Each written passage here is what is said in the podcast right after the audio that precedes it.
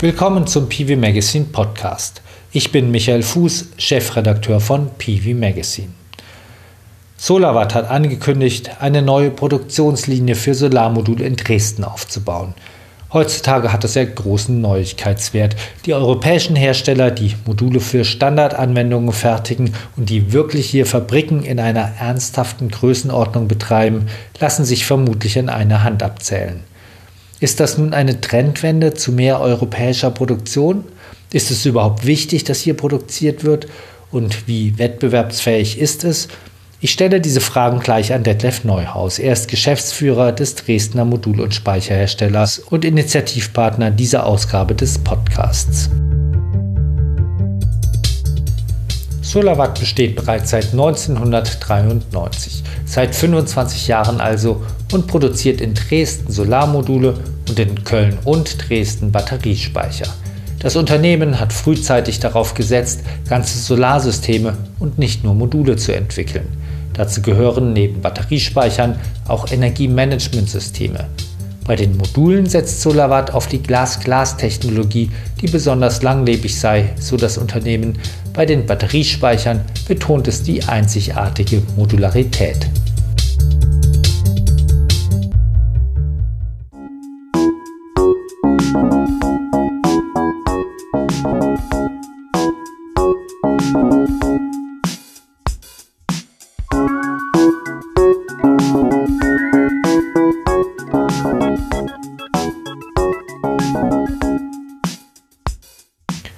Spreche mit Detlef Neuhaus, Geschäftsführer von Solarwatt, zur Ankündigung, in eine neue Modulfertigungslinie zu investieren, zusätzlich zur bestehenden. Herr Neuhaus, was hat es damit auf sich? Ja, wir sind ähm, ja jetzt seit einigen Jahren mit, mit Glas-Glas-Modulen unterwegs und lassen damit unsere äh, heutige Produktion, die intern F7 heißt, ähm, nahezu aus im, im Zweischichtbetrieb. Haben noch ein bisschen Luft nach oben. Äh, eben für einen Dreischichtbetrieb, aber perspektivisch mit dem Businessplan, den wir und dem Wachstumsplan, den wir nach vorne haben, der auch durch Marktentwicklung geschützt wird, ähm, kommen wir da relativ schnell an unsere Grenzen. Und äh, so haben wir gemeinsam mit äh, unserem Verwaltungsrat entschieden, äh, hier am Standort in Dresden dann eine kreativerweise F8-Fertigung ähm, hier noch, noch mal deutlich zu investieren. Äh, zum einen zur Kapazitätserweiterung, zum anderen aber auch um äh, neue Technologien, innovative Technologien ähm, produzieren zu können. Das kann die alte F7 oder die jetzt noch aktuelle F7 und dann ja ältere äh, Fertigungsstraße ähm, nicht vollumfänglich. Was ist da Ihr Zeitplan? Wann soll es soweit sein? Also wir sind jetzt äh, gerade ähm, in, in, in, dem ersten, ersten Viertel des Projektes. Äh, und wenn alles gut läuft und so läuft, wie wir uns das vorstellen, ähm, dann wird das im vierten Quartal diesen Jahres äh, der Fall sein. Ähm, aber es gibt ein paar Dinge, die wir zeitlich noch nicht so ganz so einschätzen können, was äh, Lieferzeiten von Vorlieferanten angeht äh, und so weiter. Welche Kapazität soll die Linie haben? Die soll dann 250 Megawatt haben, sodass wir dann mit der jetzigen ähm, äh, Produktionslinie F7, die wir auch weiterhin noch fahren werden, weil die äh, für einige äh, Module dann auch noch auf längere Sicht hervorragend geeignet sein wird. Ähm, werden wir also insgesamt eine Kapazität von 500 Megawatt haben. Die wird aber nicht zu jedem Zeitpunkt natürlich voll ausgelastet. Also wir gehen davon aus, dass wir erstmal so 200, 250, also beide Fertigungen äh, jeweils im Zweischichtbetrieb dann ganz gut auslassen können. Bevor wir mal zu dem auch wirklich interessanten Punkt gehen, dass es jetzt wieder mehr Modulproduktion in Europa damit dann geben wird ja. und wie da die Kostenstruktur ist, würde ich gerne noch ein bisschen vorher über die Technologie sprechen. Ja. Ähm, da hat sich ja auch viel getan, seit Sie Ihre derzeitige Linie, die F7, gebaut haben. Was wird sich da ändern? Werden Sie da auf neue Technologien gehen, zum Beispiel mehr Busbars oder ich weiß gar nicht, benutzen Sie, machen Sie schon Monoperk? Ähm, werden Sie dahin umstellen? Ja, also das, das haben wir ja schon gemacht. Also wir haben schon äh, in 2019 komplett auf Mono-Perk-Zellen umgestellt. Sie kriegen bei uns schon gar nichts anderes mehr, weil wir ja, äh, wie Sie wissen, uns auf 100 Prozent auf dieses Residential-Geschäft und Small Commercial und das auch mit einem systemischen Ansatz konzentriert haben. Sie zahlen den Preis der Größe dafür, das heißt, Sie können dann nicht mehr in dem, in dem Massen-Commodity-Geschäft äh, mit, mit äh, äh, zweistelligen Megawattgrößen wirklich konkurrenzfähig sein, aber Sie haben eben halt das bessere Angebot für eben die beschriebenen Segmente. Und das setzt aber dann auch voraus, dass die Produkte eben halt auf dem Stand äh, ähm, der Technik sind. Das ist eben jetzt Monoperk. Sie kriegen bei uns gar nichts anderes mehr. Ähm, wir haben ja auch vor, äh, vor, naja, ist doch schon jetzt gut zwei Jahre her, ähm, nachinvestiert in die jetzige F7 und haben dort ähm, vier neue Stringer, äh, Rahmung und, und ähnliche Dinge nochmal ähm, fast äh, 8 Millionen hinein investiert. Ähm, und von daher ist die schon auf dem auf auf Stand. Aber was wir jetzt am Horizont sehen, äh, nicht nur am Horizont, äh, sondern schon sehr nah sehen, sind die äh, M6 Wafer-Formate. Die könnten wir ähm, nur in der F7 verarbeiten, wenn wir wiederum neu, äh, größere Umbaumaßnahmen machen. Und, und das ist äh, eben halt mit Blick auf dem, was wir an, an äh, Volumensteigerung die nächsten Jahre sehen, macht das überhaupt keinen Sinn. Da macht es viel mehr Sinn, äh, eine zusätzliche Produktion hinzustellen, die dann A, Kapazitätserweiterung bringt und B, eben ähm, äh, die M6 Wafer-Formate und die kommenden Technologien verarbeiten kann. Wir sehen dann äh, Heterojunction natürlich äh, kommen, äh, durchaus auch in Kombination mit den äh, Perovskit-Schichten. Da würde ich mal sagen, dass so im Zeithorizont bis zu zwei Jahren das äh, dann kommerziell verfügbar sein wird, dass es Massenprodukt wird. Ähm, jo, aber die Geschwindigkeit ähm, ist jetzt schon, habe ich so gefühlt den Eindruck, höher, was so Innovation angeht und äh, die Abfolge der neueren Technologien. Äh, und äh, von daher müssen wir da Schritt halten. Was hat es mit den M6-Wafern auf sich? Also wie viel größer sind die? Das sind also wenige, wenige Millimeter, die nur größer sind. Äh, aber da das ja bei jeder Zelle stattfindet, ähm, hat das dann zur Folge, dass beim 60-Zellen-Modul zum einen die Abstände geringer werden äh, zwischen den Zellen äh, und zum anderen das Modul auch ein, ein kleines Tickchen breiter wird und, und höher wird. Nicht wirklich ähm, kritisch, also dass man jetzt ein völlig anderes Format hat, das handelt sich da um, um ein, zwei Zentimeter. Das ist ja europäische Produktion. Wie ist denn das, wenn man das heutzutage aufbaut, wo ja die meiste Produktion in Asien ist? Bekommt man schon noch die ganze Ausrüstung in Europa? Oder wo bekommen Sie die her? Nee, nee das, ist, ähm, das ist so, also wir bekommen einige Teile aus Europa. Wir haben uns auch sehr bemüht, das äh, von deutschen Herstellern zu kriegen. Äh, wir stellen aber ähm, echt fest, dass es gibt nicht nur ein preisliches Thema, ähm, wo sie äh, in Asien und da insbesondere in China äh, eben halt ähm, auch bestimmte Dinge zu sehr günstigen äh, Preisen bekommen. Ähm, natürlich sind wir Unternehmen, äh, was seinem Ergebnis auch verpflichtet ist, aber nichtsdestotrotz hätte ich ein großes Interesse da eher gehabt, ähm, äh, hier sagen zu können, ich habe das alles aus äh, zumindest mal Europa bezogen. aber es ist erschreckenderweise auch ein Thema, was die ähm, was die äh, Technologieweite angeht, also insbesondere bei Stringern. Ähm, also da sind mittlerweile die Chinesen äh, äh, weit weg davon, äh, dass sie nur noch irgendwas nachbauen. Ähm, also da gibt es jetzt schon äh, durchaus aus, aus Dinge, wo man sich fragen muss, ähm, wie halten wir da eigentlich den Anschluss daran? Ich glaube, es ist noch nicht so weit, dass, dass, dass der äh, verloren ist. Also wir sind natürlich noch viele sehr innovative deutsche Unternehmen hier. Ähm, da haben sie es aber in der Tat dann plötzlich mit Preisverwerfungen zu tun, die ähm, äh, dann das auch nicht mehr rechtfertigen. Das heißt, Ringer kaufen Sie zum Beispiel in China? Ähm, das, das steht, steht, steht noch nicht fest. Kann ich Ihnen, wir, haben, wir haben im Moment deutsche Anbieter, im, äh, einen europäischen, ähm, einen deutschen und zwei äh, Asiaten äh, im Pitch. Äh, das steht noch nicht ja. fest. Wie sieht denn das grundsätzlich mit der Kostenstruktur aus? Also lange Zeit hieß es ja, dass man eigentlich, also Sie haben ja Ihre Nische mit den Glas-Glas-Modulen gefunden, aber dass man eigentlich nicht mit der gleichen Kostenstruktur produzieren kann in Deutschland. Da hatten wir letztes Jahr die Diskussion, da ähm, hatten wir den Peter Fahrt, ähm, einen langen Artikel, der ja. dann vorgerechnet hat, naja, so groß ist der Unterschied gar nicht. Hängt ein bisschen davon ab, wo man das Equipment kauft. Aber wie ist das bei Ihnen? Ja. Ja, da hat er recht, auch der, der Herr Peter Fahrt. Und äh, ich habe das äh, schon immer gesagt. Äh, ich äh, habe mich da ein bisschen für belächelt, aber der Satz war schon immer Unfug. Und zwar zu jeder Zeit. Also diese äh, großen Verwerfungen, diese Nicht-Wettbewerbsfähigkeit gegen Asiaten in den Peakzeiten äh, des Niedergangs der deutschen Solarindustrie hatte, äh, hatte nur in einem unwesentlichen Maß mit einem ähm, äh, Produktionskostennachteil zu tun. Das war niemals der Fall, sondern der Fall war, dass über viele Jahre äh, in Größenordnung mit einem Masterplan die asiatische Industrie sich Marktanteile gekauft hat. Und zwar in weiten Teilen unabhängig von ihren Produktionskosten. Sowas nennt man im Volksmund Dumping. Und ich war nie jemand, der äh, geschrien hat, die bösen Asiaten, die dumpen, wir brauchen mehr Förderung.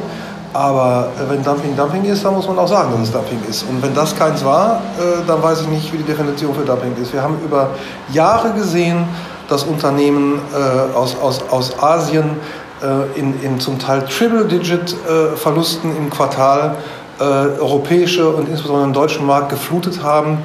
Ähm, und wenn Sie die realen Kosten sich anschauen, dann ähm, war immer ein Unterschied da der nie so groß war, der solche Verwerfungen hätte erklären können. Das ich will jetzt ja nicht die ganze Diskussion wieder aufwärmen, nein, nein. die wir da seit 2013 hatten. Nein, nein, aber, aber eine Sie Frage schließt sich jetzt natürlich an, mhm. nämlich aus Ihrer Sicht gibt es diese Verwerfung jetzt nicht mehr? Nein. Schauen Sie, das eine, ja doch, die kann es geben. Dann, natürlich, die kann es geben. Schauen Sie, das eine ist, das eine ist, äh, Sie haben eine automatisierte Fertigung. Die ist äh, so automatisiert wie irgendwas. Dann bleiben, noch, äh, dann bleiben vielleicht noch Energiekosten.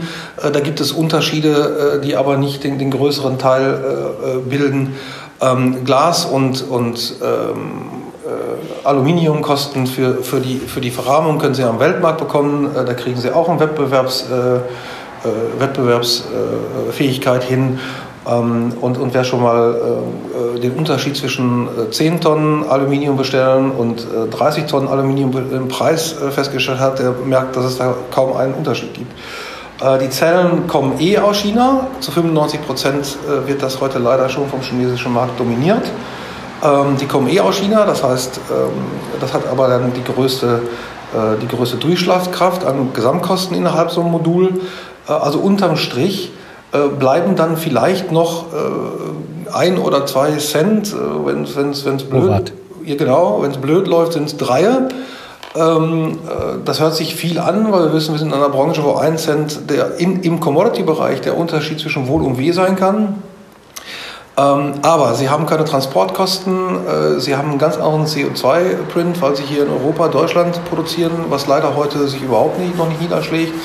Also sie können, und das zeigen jetzt auch immer mehr Studien, und immer mehr äh, Verbände kommen gerade und, und sagen, hey, wir haben das mal durchgerechnet, äh, so eine Gigawatt-Fab-Modul, das klappt doch, wenn man äh, drei, vier äh, Dinge noch berücksichtigt. Und recht haben sie. Und, und wir haben das immer gesagt, äh, weil wir verstehen was vom Modulbau und haben, haben nie äh, nachvollziehen können, wie sich ein, ein Wettbewerbsvorteil in Größenordnung von 10, 15 Prozent in den Herstellkosten, äh, Cent in den Herstellkosten entwickeln soll bei Asiaten. Das hat es nie ja, gegeben. 3 Cent werden ja 15, 15 Prozent.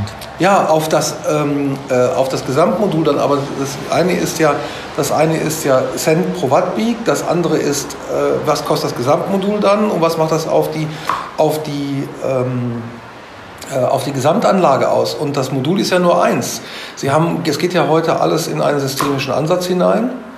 Äh, sie haben heute äh, die Installateure, die, die ihre Marge abgreifen. Äh, sie haben sie immer gehabt. Sie haben die Installation, die, die Geld kostet.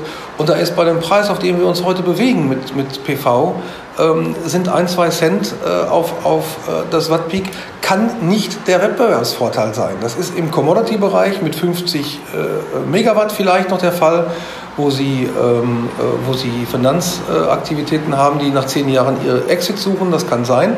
Aber in dem Bereich, wo wir unterwegs sind, im Residential-Bereich, Small Commercial, für Eigenstromverbrauch, äh, Kostenreduzierung und Premium langlebige Produkte, ist das nicht der entscheidende Wettbewerbsnachteil. Es ist ein Thema. Jetzt haben, jetzt haben, wir, ganz, jetzt haben wir schon ganz viele Stichpunkte. Ja, Entschuldigung, ja.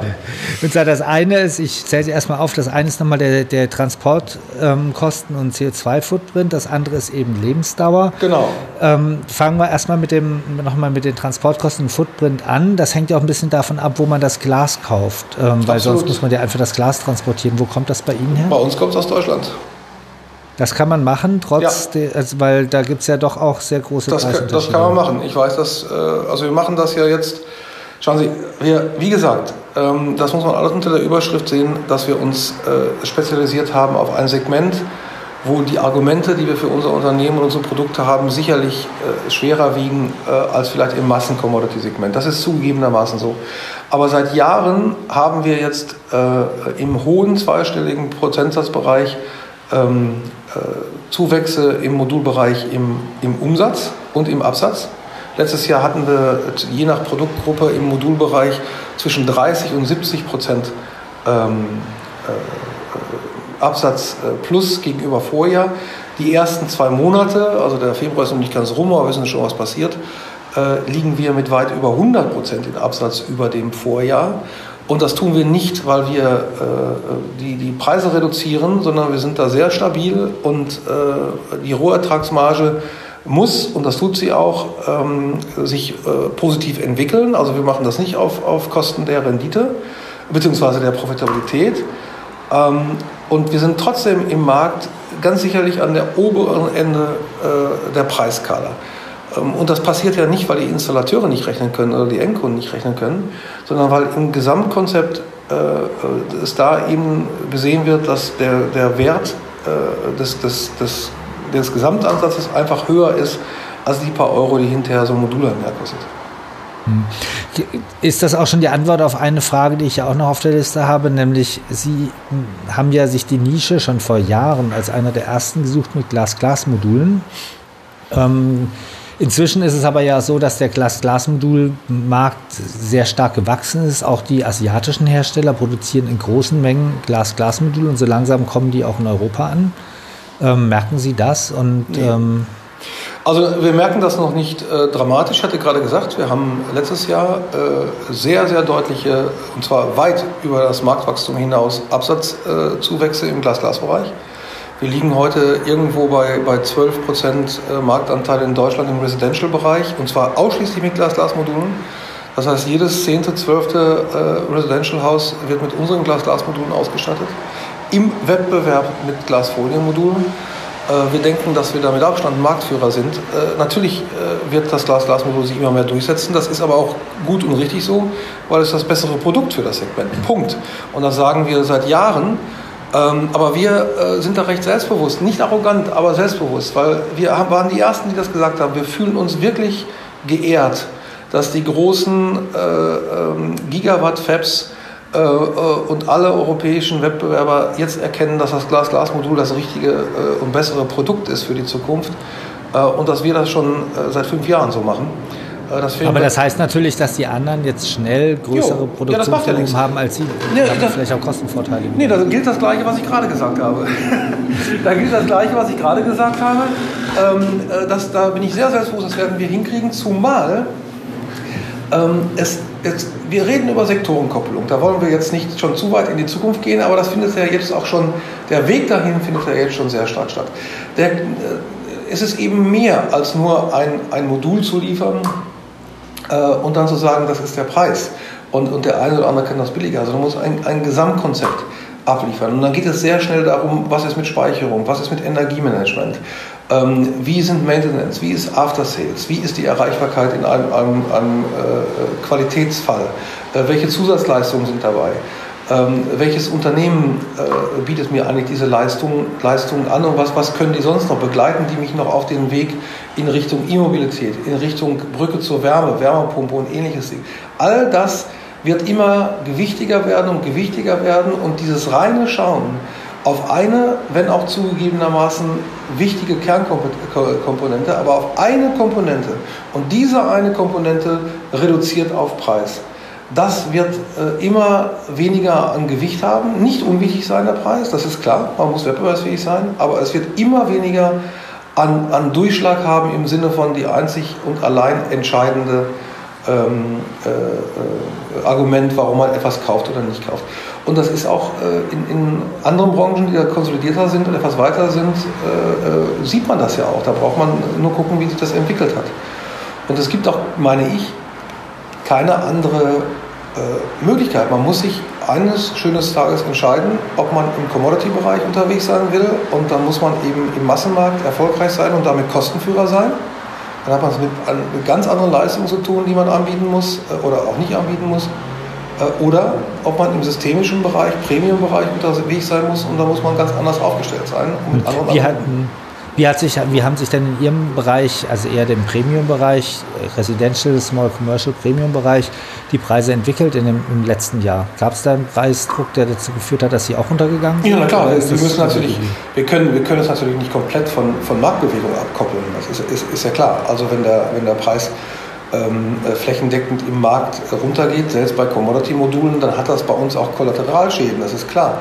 Äh, aber ich will das mal ein bisschen platt sagen. Uns erwischt es nie so früh und nie so heftig, äh, wie das äh, andere Unternehmen mit einer anderen Strategie erwischt. Also wir müssen nicht im rechten Winkel äh, am Stichtag die Hacken zusammenhauen und den, den Preisverfall dann eins zu eins mitmachen, sondern wir machen das etwas, etwas ich sag mal, geordneter, wo wir etwas mehr Zeit haben, uns auch darauf vorzubereiten und die Dinge, die sich dann in der Wertschöpfungskette davor dann ja auch bewegen, wirklich auch schon äh, wirkungsvoll im Unternehmen zu haben, bevor wir die Preise senken.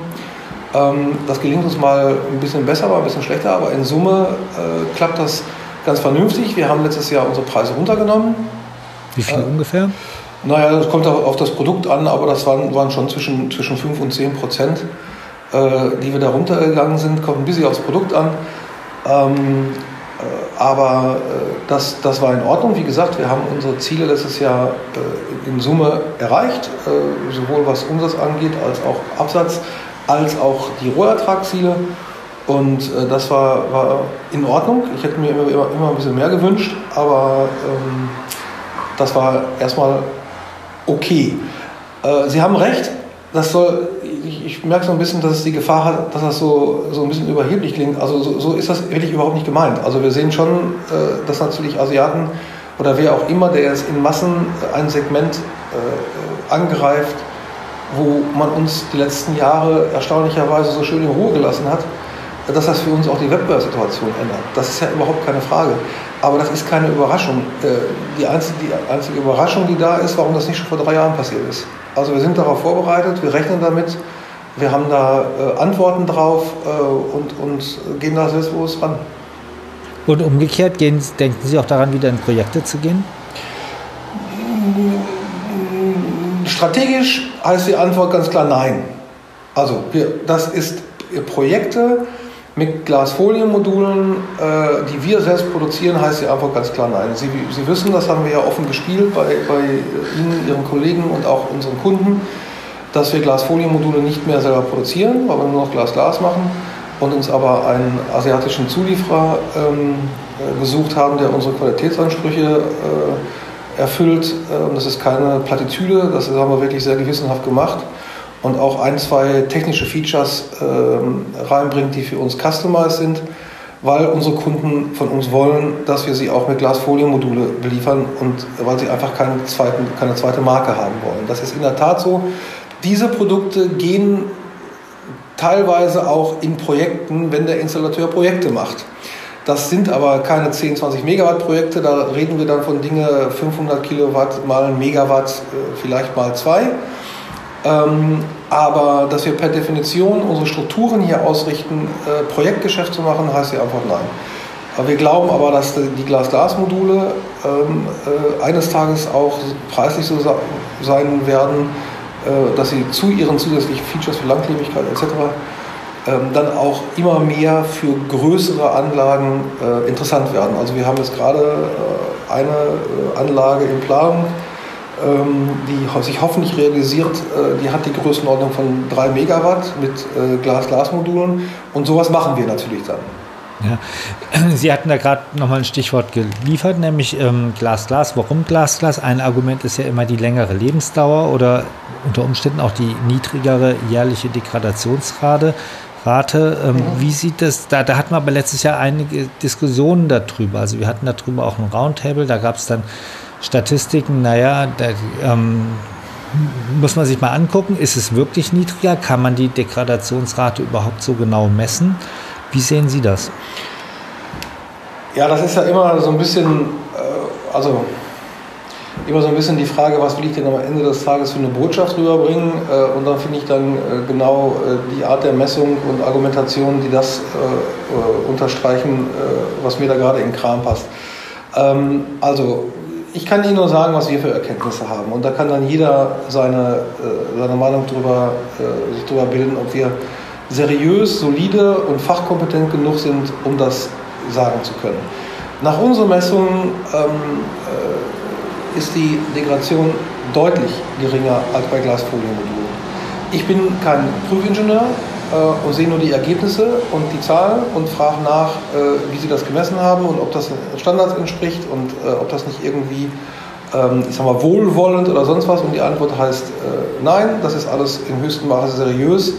Äh, und, äh, an, an, und das, das deckt sich mit meinem gesunden Menschenverstand. Dafür bin ich Ingenieur genug dass wenn ich hinten irgendwo Kunststoff drauf habe, egal äh, wie hochwertig das ist, dass die Eindiffusion von, von, äh, von Sauerstoff und, und Feuchtigkeit eine andere ist, als wenn ich da Glas hinten drauf habe. Ja? Also mein gesunder Menschenverstand deckt sich mit den glaubwürdig nachgewiesenen Messergebnissen meiner Messingenieure.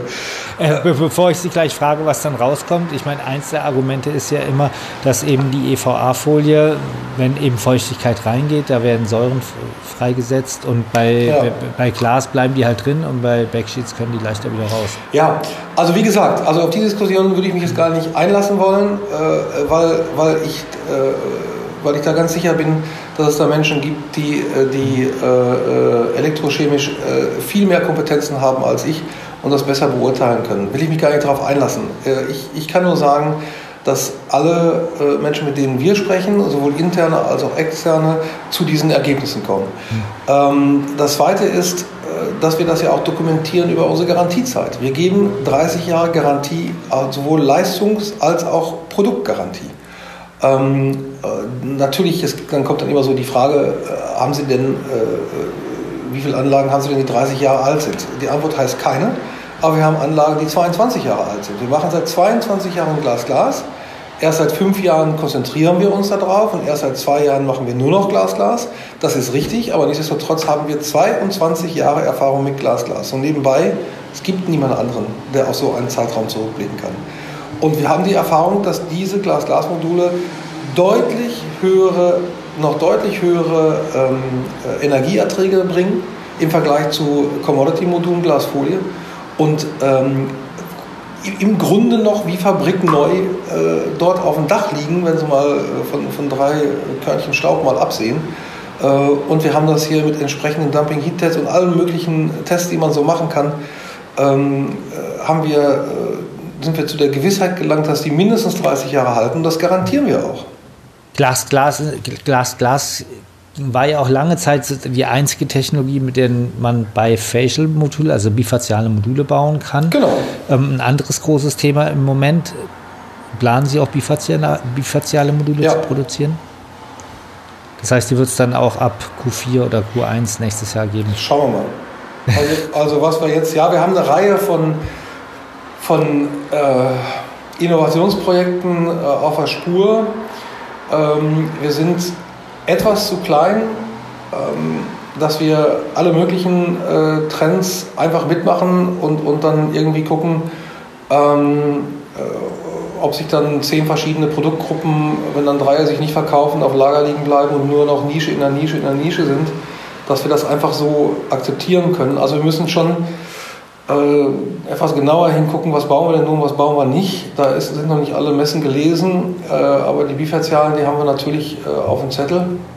Wir sehen Wobei das muss man ja auch sagen, Residential auf dem Schrägdach macht es ja auch gar nicht so viel Sinn. Wollte ich gerade sagen. Ja was für man, man, vielleicht mal Commercial. Genau, und da ist, ist die Frage, ab wann macht man es dann? Das hat auch immer was mit Preis zu tun. Wenn Sie so eine, so eine äh, bifertiale äh, äh, Funktion da reinkriegen, salopp gesagt, für Strichbreite Geld, dann ist es ja noch was anderes, als wenn, wenn, wenn, äh, wenn die Kosten für diese Zellen halt äh, ähm, insgesamt das Geschäftsmodell umwerfen, ja, äh, für, den, für den Endkunden.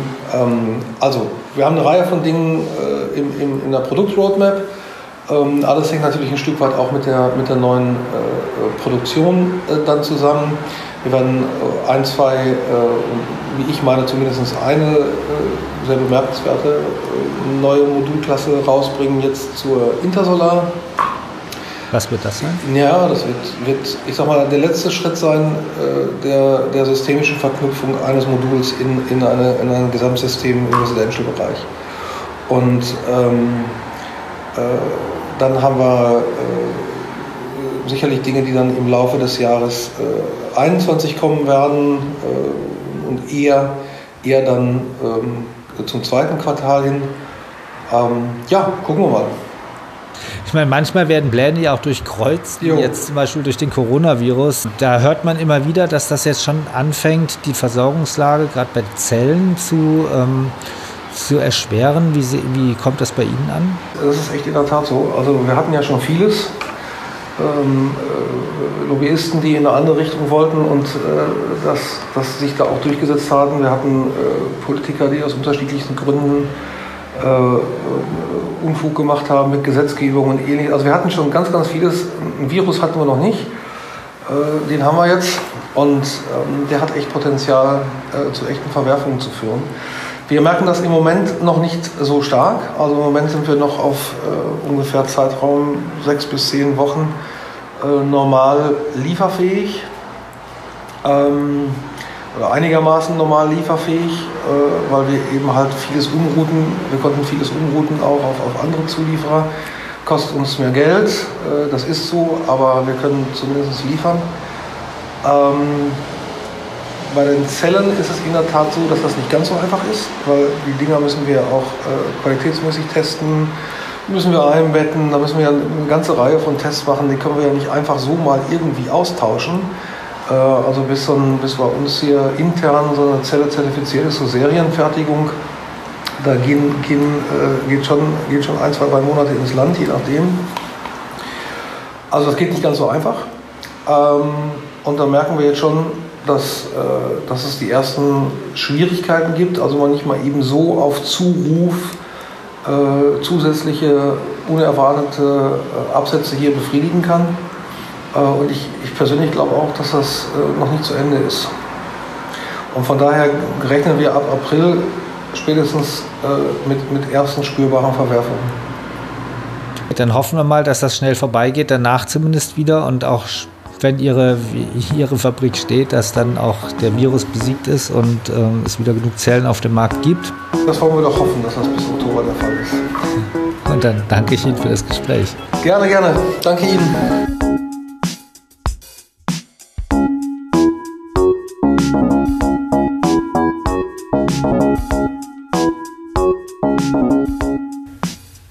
Das war unsere Sendung mit Detlef Neuhaus, Geschäftsführer des Modul- und Speicherherstellers SolarWatt.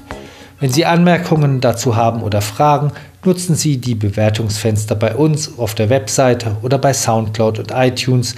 Schicken Sie uns eine E-Mail an podcast.pv-magazine.com oder nutzen Sie Twitter dazu und schicken Sie mir Ihre Fragen und Kommentare direkt an Michael Fuß zusammengeschrieben Fuß mit HS, also wieder Fuchs ohne C. Sie können uns hören auf SoundCloud, iTunes und Spotify. Wenn Ihnen unsere Sendungen gefallen, liken Sie uns oder folgen Sie uns, dann werden wir auch von anderen leichter gefunden. Danke fürs Zuhören und bis zum nächsten Mal.